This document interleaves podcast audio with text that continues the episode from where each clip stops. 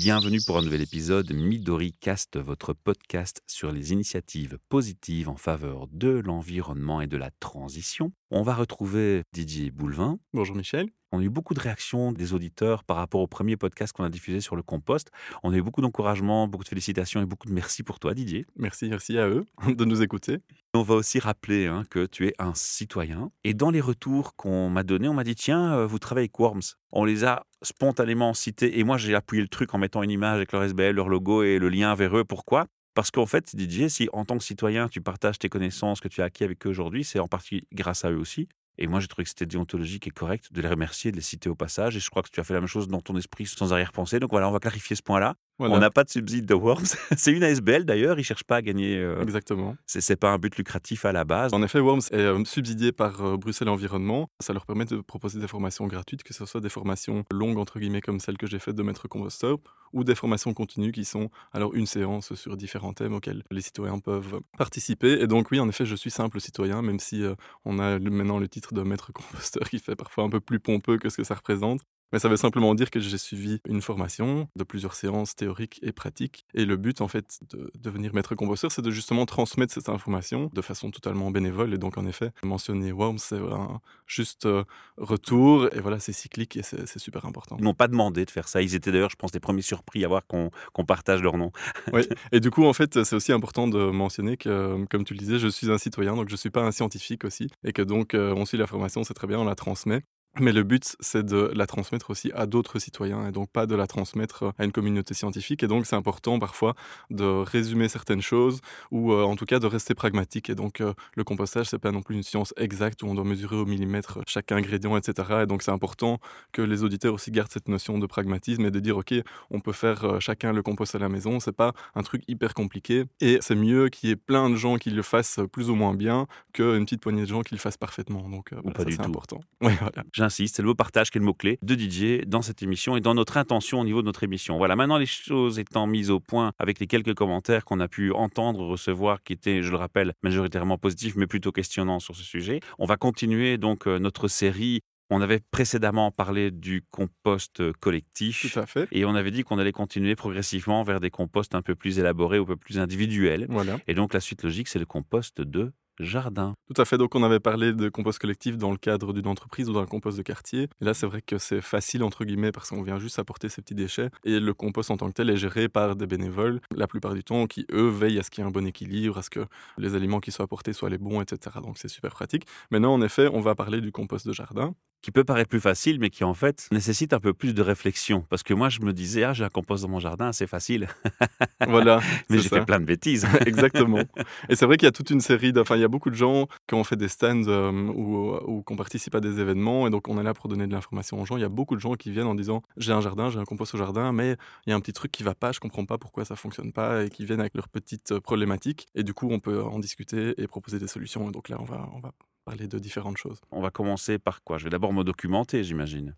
Oui, c'est ça. Bah, déjà, écouter ces podcasts, je pense que c'est un très très bon début. si on peut, si on a un peu de temps, ben, on va faire éventuellement une séance qui correspond à une séance d'information, de formation qui correspond à sa situation personnelle. Donc, on peut faire ok une séance sur le compost collectif ou sur le compost jardin ou sur le vermicompost. Et c'est bien d'avoir un aperçu de trois pour savoir ce qui convient le mieux à la situation de chacun. Parce que, ok, est-ce que je suis célibataire dans un studio ou est-ce que j'ai euh, cinq enfants dans une villa? Évidemment, la situation n'est pas la même et du coup, c'est bien d'avoir un aperçu de toutes les solutions pour voir celle qui convient le mieux. On va peut-être s'attacher justement à cette première particularité, c'est qu'effectivement, si j'ai un jardin, c'est évident, je peux faire un compost sans trop de contraintes. Si je suis en plein centre de Bruxelles, dans un appartement, j'ai une petite terrasse, euh, genre à euh, un mètre sur trois, ah, est-ce que je peux encore composter? C'est la première question que je me pose. Ça, ça sera pour l'épisode suivant. Donc ici, on va vraiment parler du compost au jardin. Il y a plusieurs possibilités, il y a plusieurs façons de composter. Il y en a principalement deux, c'est-à-dire qu'il y a des bacs qu'on appelle des silos. Et donc là, c'est un cylindre qui a la taille à peu près d'une grande poubelle qu'on a dans le coin de son jardin et dans lequel on vient mettre euh, ses déchets au fur et à mesure. Ça, c'est la solution la plus courante et la plus facile. C'est celle qui prend le moins de place aussi. Maintenant, ça dépend au niveau de la taille de la famille, mais normalement, un silo comme ça, ça peut facilement être suffisant pour 4 à 5 personnes sans problème. Ça dépend aussi de la taille du jardin et de ce qu'on veut y mettre d'autre dans le compost que juste les mmh, déchets de cuisine, puisqu'évidemment, on va en parler, on peut aussi y mettre les déchets de jardin. Ça, c'est le but. Et ce fameux silo, j'imagine que c'est des, silos en plastique. Euh, ils se vendent spécifiquement pour ça ou est-ce que c'est des gens vont pas risquer de récupérer des trucs, on a mis des produits chimiques dedans, limite toxiques, c'est un peu dangereux Oui, bah, en effet, euh, bon, c'est bien de prendre un truc euh, plus ou moins naturel. C'est vrai que la plupart du temps, c'est en plastique, voire tout le temps. Ceci dit, il y en a qui sont en plastique recyclé, donc ça, c'est mieux. On peut en effet en, faire un soi-même ou on peut aussi, oui, utiliser des matériaux de récupération, mais en effet, s'il n'y a pas eu de prudence. On va faire un petit clin d'œil de prudence quand même là-dessus. Hein. Oui, ces accessoires-là, les silos par exemple, euh, s'achètent euh, en jardinerie, en magasin de bricolage ou euh, dans les associations, pour ne pas citer Worms. Il est possible de s'en procurer. C'est important de savoir aussi qu'il y a des primes communales. Donc un silo, je ne me souviens plus du prix exact, mais peu importe, ça coûte à peu près 70-75 euros. Il y a des communes qui remboursent jusqu'à 100%. Donc vous rentrez la facture au service communal et vous êtes remboursé sur votre compte. C'est assez pratique. Il faut vous renseigner. Sur le site de Worms, il y a une page, si vous cliquez sur composter et puis sur fac, là vous avez un lien vers une liste des communes avec dans chaque commune le détail des primes qu'ils offrent en fonction du type de compost et de la commune donc. Il y a certaines communes qui remboursent 100%, comme je le disais, c'est très bien. Il y a d'autres communes qui remboursent rien du tout. Bizarrement, c'est pas les communes auxquelles on a en tête à Bruxelles qui se veulent ou qui s'annoncent comme les plus écolos euh, qui se remboursent le mieux. Donc euh, voilà, à, ma connaissance, à ma connaissance, c'est 1000 Bruxelles en l'occurrence qui remboursent le mieux, c'est-à-dire 100% de l'achat soit d'un silo pour le compost jardin, soit de la vermicompostière. Donc ça, c'est top. Alors j'ai eu une question d'un enfant dans les questions qui me sont revenues sur le compostage. Et pourquoi on jette pas tout simplement euh, en endroit précis du jardin, sur le sol, les déchets puis qui fermente euh, et qui s'aille dans le jardin naturellement tout seul. Question enfantine, mais je crois que ça vaut la peine d'y répondre. Oui, c'est vrai, mais il y a, de, y a des, hum, on peut le faire en fait, c'est vrai, donc on pourrait le faire. Maintenant, ça a quelques inconvénients. On va y revenir un peu après, mais ce qui est important déjà, c'est que quand on apporte le déchet, il y a aussi une matière carbonée, et donc par exemple des feuilles mortes ou des branchages. Ça, c'est important. Maintenant, on peut faire cet apport 50 50 quand on le fait directement sur le sol ou dans le sol aussi. En fait, ça dépend ce qu'on veut en faire. Par exemple, on ne peut pas planter directement au-dessus puisque le déchet en, en tant que tel n'est pas directement assimilable par les plantes. C'est pour ça qu'en fait, c'est plus efficace de faire d'abord un compost hors sol et après d'utiliser le compost. Mais c'est vrai qu'il y a des techniques euh, qui, euh, qui le font directement dans le sol et ça fonctionne aussi très bien. Question d'un enfant de 9 ans. Oui, tout à fait pertinente, mais c'est juste que la technique est un peu différente et du coup, c'est une logistique un peu différente. On a parlé des silos et ça, c'est pratique parce que c'est prêt à l'emploi. Donc, on va l'acheter, on le met au fond du jardin et on peut commencer directement.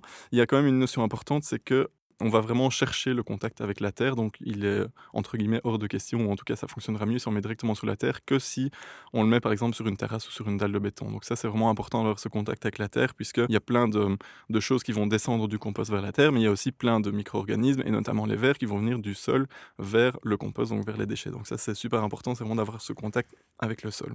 Ça vous donne déjà un indice sur où mettre le compost euh, dans votre jardin, donc pas sur la terrasse, mais contact avec la terre.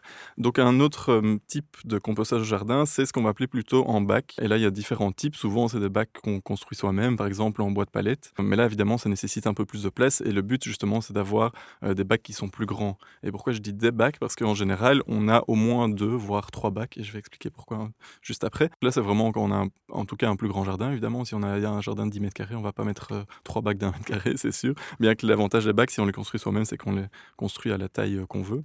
Est-ce qu'on peut quand même donner une idée approximative hein? On ne doit pas avoir des chiffres précis mais si j'ai une, famille, un père, mère, un enfant ou trois enfants, euh, est-ce qu'il y a déjà quelque part un endroit où on peut trouver, on va pas citer ça comme ça au micro, des valeurs ou des tailles de compost euh, conseillées C'est bien d'essayer de cibler dès le départ la bonne taille, je pense. Oui, mais il y a plusieurs critères. C'est en effet la taille de la famille et surtout combien de fruits et légumes ils mangent, parce que comme on l'a dit dans les épisodes précédents, il n'est pas question d'y mettre de la viande, du pain, des pâtes, etc. Donc c'est vraiment tout ce qui est euh, végétal. Et donc une famille qui mange beaucoup de légumes, évidemment, va produire plus que quelqu'un qui en mange moins, ça c'est certain. Et aussi, bien sûr, un autre facteur, c'est la taille du jardin, puisque, comme on le disait, ce qui est important, c'est d'avoir un équilibre de à peu près 50% et 50% entre les déchets de cuisine et les apports carbonés, donc la matière sèche, donc par exemple les feuilles mortes ou les coupes de haies.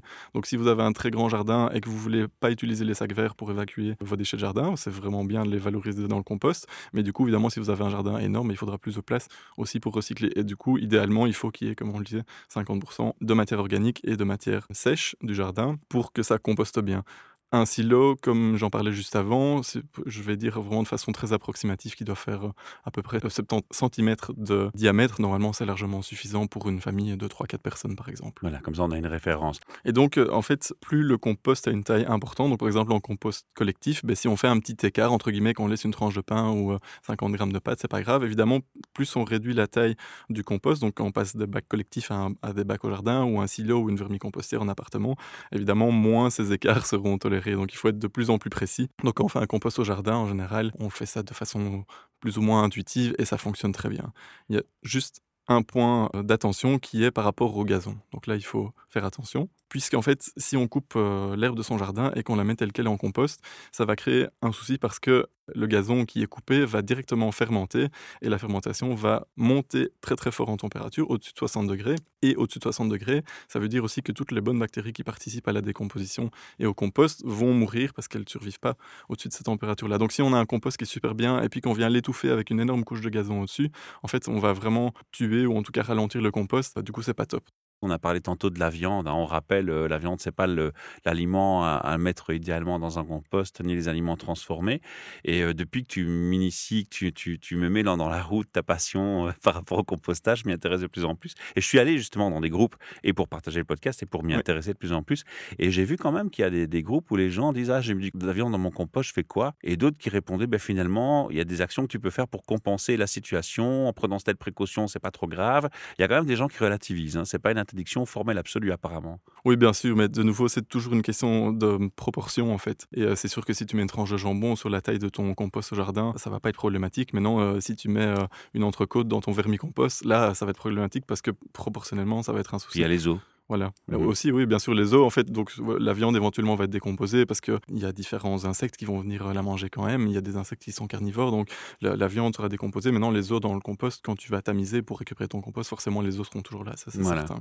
Donc, encore une fois, c'est une question de nuance. Hein. Si on avait dit la viande, vous allez en mettre tous les jours dedans, c'est pas top, c'est pas l'idéal, et ça, ça fonctionne pas. En disant qu'il ne faut pas le faire, on sait qu'on peut se permettre un accident, mais qu'il faut l'éviter. C'est une nuance tout à fait, une approche tout à fait différente dans le discours. Exactement. Et d'ailleurs, il y a même d'autres euh, ingrédients, entre guillemets, ou d'autres fruits et légumes qu'on pourrait éviter dans certaines situations, on va peut-être y revenir juste après, mais qui peut aussi sont tolérés dans une certaine proportion sans souci. Je reviens pour euh, terminer le sujet par rapport aux coupes de gazon. Donc il y a plusieurs, euh, plusieurs solutions si on veut évacuer son gazon et qu'on veut le composter.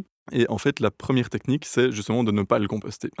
et je m'explique. En fait, l'idéal, c'est quand on a euh, du gazon, quand on veut le garder bien vert, c'est d'avoir une tondeuse mulcheuse. Et donc, en fait, et nos amis de Plaisir Vert qui font des podcasts, à mon avis, soutiendront, en tout cas, je l'espère, ce que je vais dire. Donc, en fait, une tondeuse mulcheuse, c'est une tondeuse qui fonctionne un peu différemment, c'est-à-dire qu'il y a, si je ne me trompe pas, plusieurs lames en hauteur ce qui fait que les coupes de gazon seront beaucoup plus courtes. Et donc, même si le gazon est plus long, ça va être coupé en beaucoup plus de petits morceaux. Et du coup, en fait, avec une tondeuse mulcheuse, on ne ramasse pas l'herbe, on ne doit pas l'évacuer. Elle retombe, sur elle le retombe directement sur le sol et elle renourrit le sol. Ce qui est top, parce que ce qu'il faut savoir, c'est que quand on plante son gazon, le gazon pousse, c'est très bien. On le coupe euh, tous les X, ok, on le coupe pendant des années. À chaque fois, on évacue le gazon, peu importe comment on l'évacue. À chaque fois, on l'évacue. En fait, quelque part, on appauvrit la terre, puisqu'en fait, on retire quelque chose qui vient de la terre et on l'évacue ailleurs.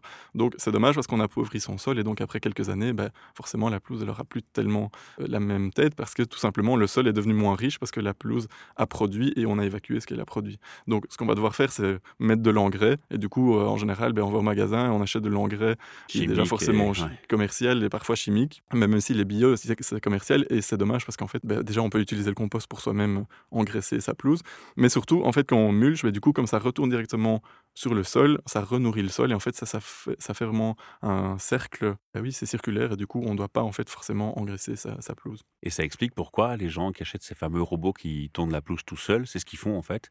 Ils passent tellement, ils coupent tellement tout fin, tout le temps, tout petit, que ça tombe tout le temps sur le sol que justement les gens qui achètent ce genre de machines ont des pelouses plus vertes. Exactement. Et en fait la différence entre une tondeuse mulcheuse et ces petits robots qui coupent tout le temps, c'est que le robot en fait il va passer souvent plusieurs fois par semaine et du coup il va couper une partie de l'herbe qui est beaucoup plus courte et donc bah, de facto ça sera des petits morceaux. Ce sera le même résultat. Avec la tondeuse mulcheuse, on ne doit pas tondre plus souvent que ce qu'on fait avec une tondeuse normale, mais simplement les morceaux qui sont coupés seront redécoupés entre guillemets en petits morceaux.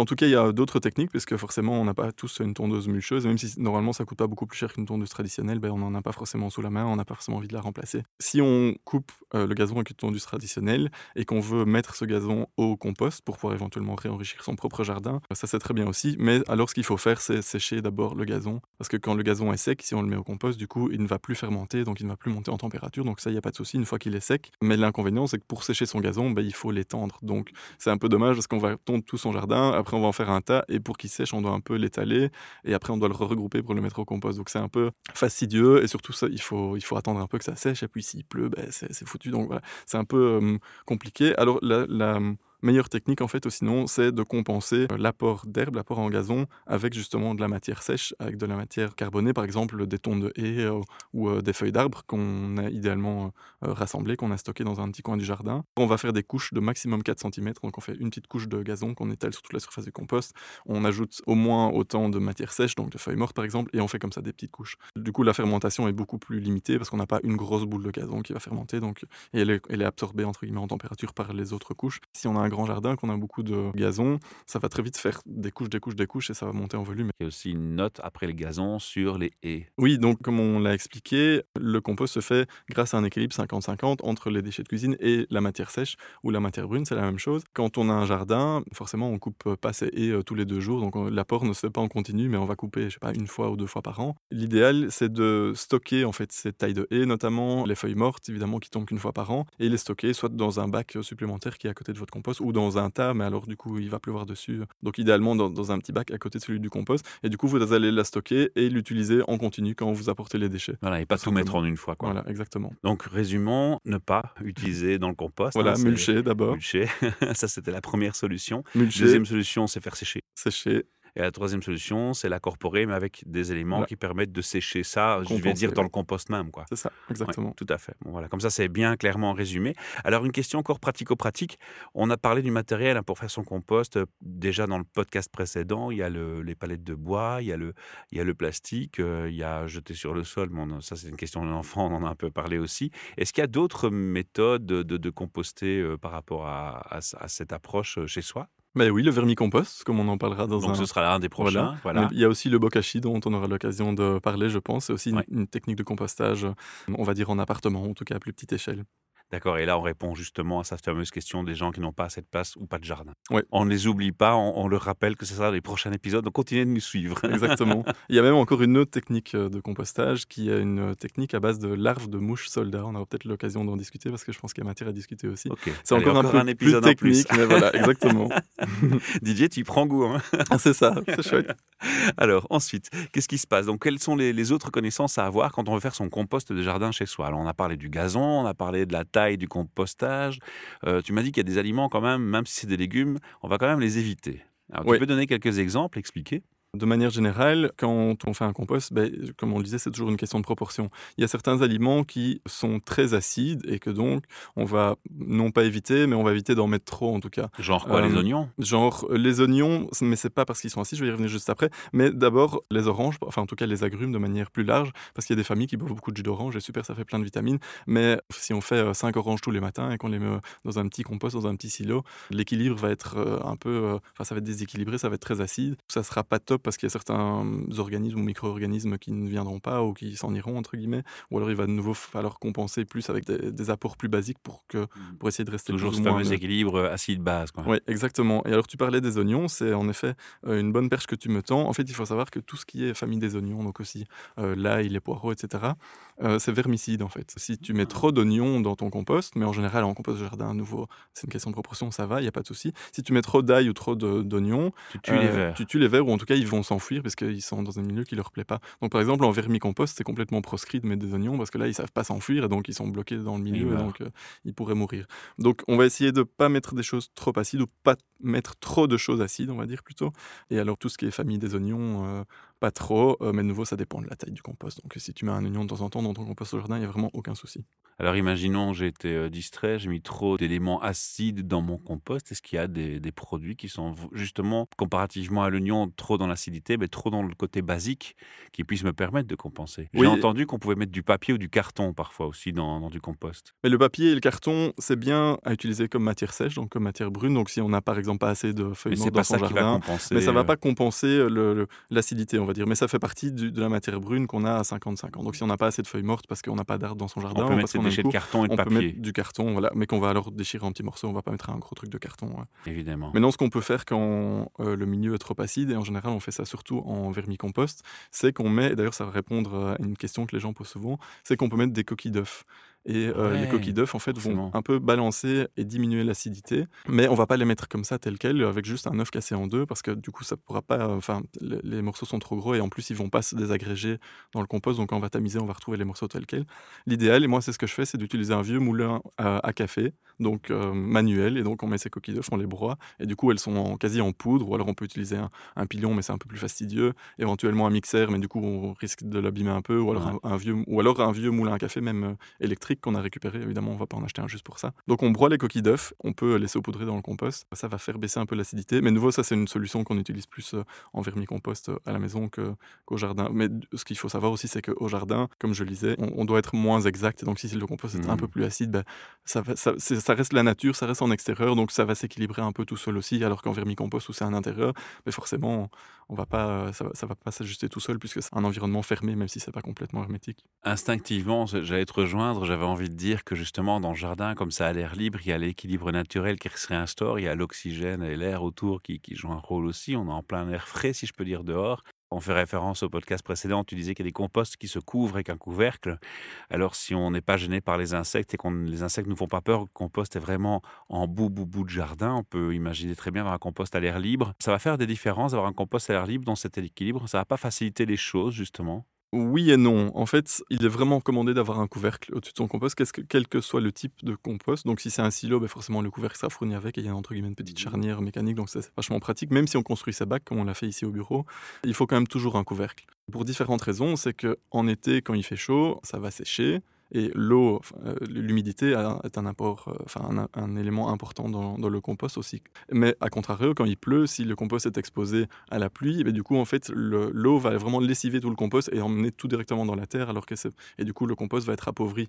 Donc vraiment, l'idéal, c'est d'avoir un couvercle qui sera utile en fait et qui va permettre de conserver entre guillemets l'humidité euh, naturelle qui sera créée par l'équilibre des matières humides, donc les déchets qu'on apporte et les matières sèches. Et ensemble, normalement, ça forme un bon équilibre. Donc, on va toujours préconiser un couvercle, ou alors éventuellement, si on n'a pas envie de faire un couvercle, ou si on estime que c'est pas nécessaire, on va le mettre par exemple en dessous d'un arbre, et du coup ça fait un peu couvercle naturel. Et là, en effet, l'équilibre se fera un peu plus naturellement, mais il faut garder en tête aussi que plus le compost est exposé, au plus il est exposé aussi, pas seulement aux éléments, mais aussi justement aux animaux, aux insectes, etc. Oui, voilà. Par exemple, on parlait tout à l'heure d'agrumes qui sont très acides. L'acidité, c'est quelque chose qui va attirer très fort les mouches, par exemple, et où le sucre aussi des agrumes va attirer très fort les guêpes en été, par exemple. Et les guêpes, bon, les mouches encore, c'est pas très grave parce que quand on ouvre le couvercle ou quand on s'approche, elles s'envolent. Les guêpes, en général, elles font un peu plus peur et donc on, on s'en méfie. Donc, plus c'est exposé, plus on va avoir de- des, insectes, entre autres, qui vont venir vers le compost. Donc, c'est pas toujours agréable, mais de nouveau, ça dépend en fonction de la situation de chacun. Il m'arrive de jouer un peu l'avocat du diable, hein, parfois dans mes émissions avec mes invités. Euh, Je, je m'étonne du coup, par rapport à ce que tu me dis, que dans les magasins où ils vendent ces fameux, tu sais, ces fameuses palettes euh, préfabriquées pour faire les composts où tu as juste à emboîter, jusqu'ici où j'ai mal regardé, j'ai pas encore vu qu'on vend ça avec un couvercle. Je t'avoue que je ne sais pas parce que quand c'est des bacs comme ça, je n'ai jamais acheté, donc j'ai toujours vu des composts qui sont construits. Mais il y a, euh, je sais pas si c'est à ceux-là que tu penses, dans les composts de quartier, il y, a, il y en a qui s'achètent comme ça en kit, ou ça des grandes planches entre guillemets mais en plastique qu'on peut emboîter les unes dans ça. les autres. Voilà. Mais en fait, normalement, une partie de ces lattes sont utilisées comme couvercle aussi. Donc c'est pas un Ah, couvercle d'une pièce. C'est pas un mais- couvercle avec des charnières. Voilà. et Mais en fait, c'est simplement des planches qui sont mises simplement posées entre guillemets sur les bacs qui ont Mhm. été construits. Et l'avantage, c'est que tu peux soulever juste une latte ou une planche pour mettre tes petits déchets. Tu n'es pas obligé de soulever la totalité. Qui... Parce que si c'est un mètre carré et que c'est en, en plastique recyclé, c'est assez lourd. Là, tu soulèves juste une petite planche pour mettre tes déchets et c'est suffisant. D'accord. Alors, on clôture sur le couvercle donc. Est-ce qu'il y a d'autres points euh, particulièrement importants à retenir quand on fait son compost au jardin? Ce qui est important aussi, c'est en fait plus les déchets qu'on apporte seront en petits morceaux, plus vite le compostage sera efficace. Ce qui veut dire qu'on va pas forcément devoir couper en julienne euh, ces déchets parce que ça, ça serait un peu trop fastidieux. Mais par contre, on va essayer de jamais mettre un fruit entier puisque le fruit, il est euh, entre guillemets biologiquement la peau sert à le protéger. Et donc, si on met une orange entière comme ça, elle va mettre beaucoup plus de temps à se décomposer que si simplement, par exemple, on la coupe en deux. Donc, euh, on va essayer de jamais mettre un fruit entier, mais toujours couper au moins en deux pour que l'intérieur soit exposé aux éléments et que du coup le recyclage, enfin le compostage se fasse beaucoup plus vite. Il est préférable d'aider euh, déjà le compost en, avant d'y mettre les choses dedans. C'est déjà un peu faciliter le travail. Oui, c'est ça. Bah, en, tout cas, au moins couper les, fruits. Euh, enfin, en général, on jette rarement un fruit entier au compost, mais si jamais il est un peu moisi ou qu'il est plus très frais, on va quand même le jeter. Bah, alors, on va au moins le couper en deux pour que ça facilite. On rappelle aussi que ceux qui ont un jardin pour un compost comme celui-là, ben, ils ont d'autres alliés que le compost. Hein. Ils ont les poules, les petits animaux euh, qui peuvent aussi participer à enlever les déchets qui sont peut-être plus fastidieux à soit couper ou soit te mettre dans le compost, ou soit incompatible au compost. C'est vrai. Donc voilà, il ne faut pas couper en petits morceaux, mais au moins couper en deux. Et c'est vrai que je donne l'anecdote, dans la, lors de la formation, euh, on allait visiter différents types de compost, notamment un compost de quartier, et il est arrivé qu'on retrouve une noix de coco entière dans le compost. Donc forcément, là, moi, ça va prendre quelques années à se décomposer. Donc euh, voilà, il faut. Ben, c'est pas grave, hein, ceci dit. Donc quand on va récolter le compost, et on va peut-être en reparler juste après, on tamise et du coup on récupère les gros morceaux qui restent. Ben, c'est pas grave, ça refait un cycle et ça prendra plus de temps à se décomposer. Hein, ça participe, mais simplement ça prendra plus de temps.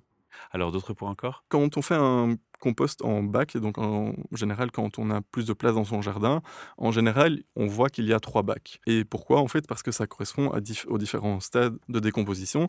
C'est-à-dire que dans le premier bac, c'est celui où on va apporter ses déchets organiques, et donc on va, comme on l'a dit, répéter plusieurs fois, mais j'insiste comme ça, ça rentre en même temps, on va apporter au moins autant d'apports de matière sèche, de matière brune. Donc on met ses déchets, voilà. On commence à faire comme ça, à faire son petit mélange.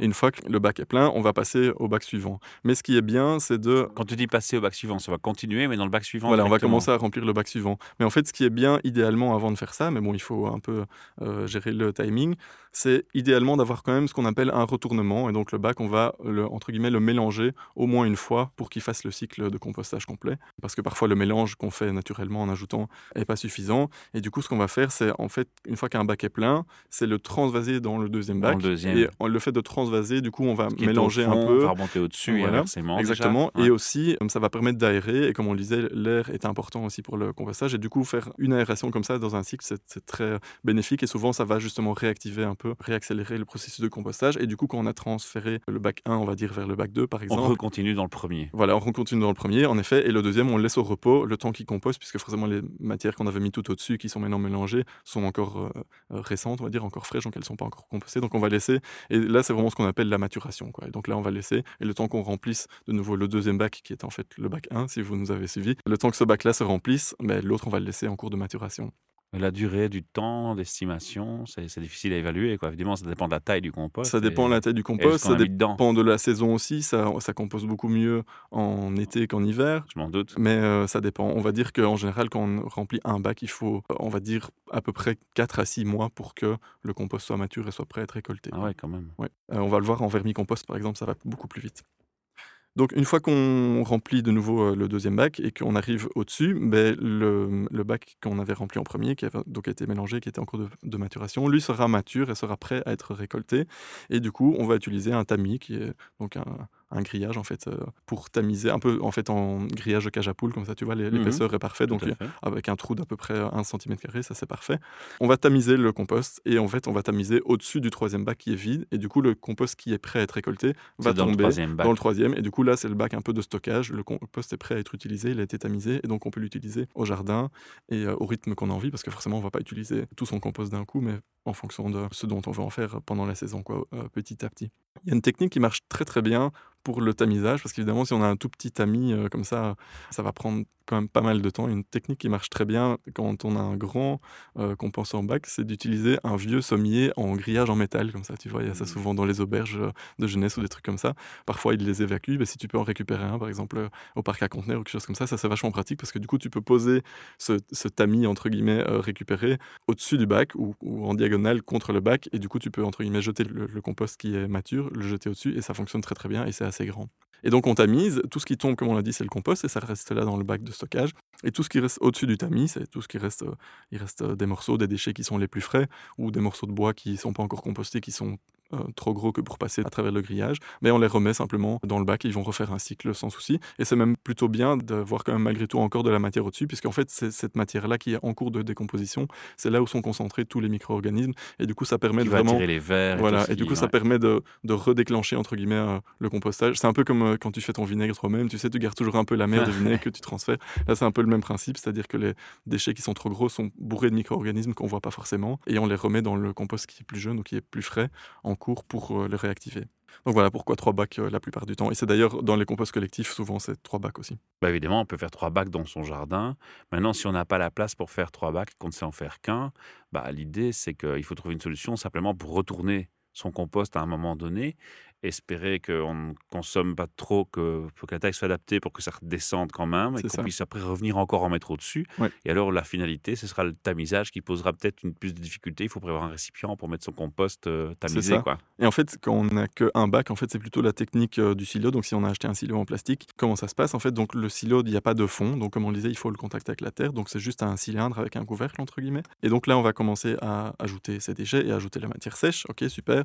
On ajoute, on ajoute. Et puis, lorsque le bac est plein, on va en fait, comme on dit, on va démouler le silo. Donc, on va simplement le soulever. Soulever. Et vu qu'il n'y a pas de fond, le, ça va vraiment se démouler comme un gâteau. On pose le bac vide du coup sur le côté. Et là, on va voir le compost à différents stades de, maturité en fait. Et donc tout ce qui est au sol forcément sera très noir, euh, très composté, et tout ce qui est au-dessus sera tout récent et donc pas du tout décomposé. Mais malgré tout, tout tient quand même assez bien ensemble puisque ça se tasse très fort surtout en dessous. Ça se tasse et ça se décompose. Donc les, forcément, les, ce qui, le compost est, est plus fin que les déchets. Et du coup, ce qu'on va devoir faire là, si on veut récolter le compost, c'est euh, mettre sur le côté toute la couche supérieure, on dit presque la moitié du silo, la mettre sur le côté, Ou- récolter ce qui est en dans le silo, en fait. Oui, c'est oui, c'est vrai, tu pourrais faire ça, mais alors tu dois déplacer tout le silo, entre Ouais, guillemets. c'est donc ça. voilà, c'est un petit peu plus de boulot, mais euh, ça marche quand même bien. Ce qu'il faut savoir, c'est que la plupart des silos, souvent, ils ont une petite trappe devant, comme ça. Et euh, souvent, euh, quand on voit euh, des vidéos ou qu'on voit même le- les petites fiches de présentation avec des photos, on voit quelqu'un de super content qui ouvre sa petite trappe comme ça, au niveau du sol, et qui récolte son Ouais. compost. Et l'idée, c'est qu'en fait, tu puisses récolter en continu par en dessous sans déranger ce qu'il y a au-dessus, et que du coup, ça descende, ça descend, et tu récoltes ce qu'il y a au niveau du sol. Mais en pratique, franchement, ça marche jamais. Donc c'est plus marketing qu'autre chose parce que on va récolter oui, ce qui est vraiment contre la paroi ou contre la petite porte qu'on vient d'ouvrir, mais concrètement, le reste va jamais descendre. Et donc ça va quand même, c'est- presque toujours indispensable de devoir démouler pour récolter le compost. Mais par contre, la petite trappe, ça peut être utile juste pour vérifier l'état de maturation. Donc on peut ouvrir la trappe, on regarde et là on voit si le compost est prêt à être récolté ou pas. Mais en général, on peut pas récolter par là. Bah, le compost, en fait, il y a deux choses. Il y a la terre, enfin le, terreau que tu vas, que tu vas tamiser, hein, qui va devenir ton, ton, ton véritable compost qui réalimente ton jardin. Mais il y a aussi un jus noir qui sort, très noir. Oui, alors euh, en compost de jardin, comme en compost euh, collectif, on va pas pouvoir récupérer Ah non. ce, ce- ce- cet Il engrais. en fait, le sol. ce qu'on appelle le percolat. Donc en effet, il part dans le sol, ce qui est bien parce qu'il il, il engraisse en fait naturellement votre jardin. Et il faut savoir que les- le percolat, donc le jus du compost qui descend dans le sol, c'est pas uniquement local, ça va vraiment engraisser tout votre jardin jusqu'à plusieurs Ah ouais, dizaines de mètres. Et les plantes peuvent venir chercher les nutriments vraiment très très loin. Donc en effet, avoir le compost dans un coin du jardin, ça va malgré tout enrichir tout votre jardin, même avant de ré- de- d'utiliser le compost qui sera mature. Oui. Il y a encore deux questions qui reviennent fréquemment quand on fait des stands et qu'on répond aux questions des gens. C'est euh, euh, les gens nous demandent ah oui mais je vois que dans le commerce euh, on vend des activateurs de compost. Alors est-ce que c'est utile franchement non n'achetez pas ça c'est vraiment très commercial et l'équilibre va se faire naturellement. Donc c'est vraiment pas utile d'acheter des activateurs de compost. C'est pas utile d'acheter la matière pour la mettre. Ce qui se trouve dans vos déchets et dans votre matière brune le mélange va se faire naturellement et ça c'est très très bien. Et du coup l'autre question aussi c'est est-ce qu'on doit amener des verres? Est-ce qu'on doit se procurer ou Oui. aussi acheter des verres? Puisque évidemment il y a des endroits où on peut acheter des verres. Non, c'est pas utile de la même façon, puisque quand on va mettre, comme on l'a dit, quand les aliments vont percoler et que ce percolat va se retrouver dans le sol, ben naturellement les vers vont venir. Donc c'est pas utile, les, les vers comme les autres micro-organismes d'ailleurs. Donc on doit rien apporter, on commence son compost comme ça. Une fois qu'on a préparé ses bacs, on peut directement commencer à apporter des, déchets et de la matière sèche. Et en fait, l'équilibre va se faire naturellement. Donc c'est vraiment pas utile d'acheter quoi que ce soit et de les ajouter. Alors, mille merci euh, donc Didier pour ce partage euh, récurrent et régulier que tu, que tu viens prendre plaisir à faire avec nous au micro. Alors, si vous aussi, vous avez envie de participer à nos émissions et de venir partager vos connaissances sur un sujet, euh, sur vos actions, ou présenter vos actions euh, favorables en faveur de l'environnement, eh bien, venez en parler avec moi au micro. C'est très facile, envoyez-moi un petit mail, réservez un, un moment d'enregistrement avec moi Et euh, voilà, ensuite, on, on partagera ça sur les réseaux. Et si vous avez envie de soutenir notre projet, notre SBL pour euh, ce qu'elle vous propose en termes de contenu, puisqu'on propose euh, tout ce contenu gratuitement et tout ce travail gratuitement, sachez qu'il est possible de nous faire une donation. Donc voilà, n'hésitez pas. Et de toute façon, avant même une donation, la meilleure récompense qu'on puisse avoir, DJ et moi, sur ce partage, c'est avant tout un like, un commentaire, un partage sur les réseaux. C'est déjà très, très gratifiant. Donc si vous le faites, merci, merci, merci pour ça. À bientôt.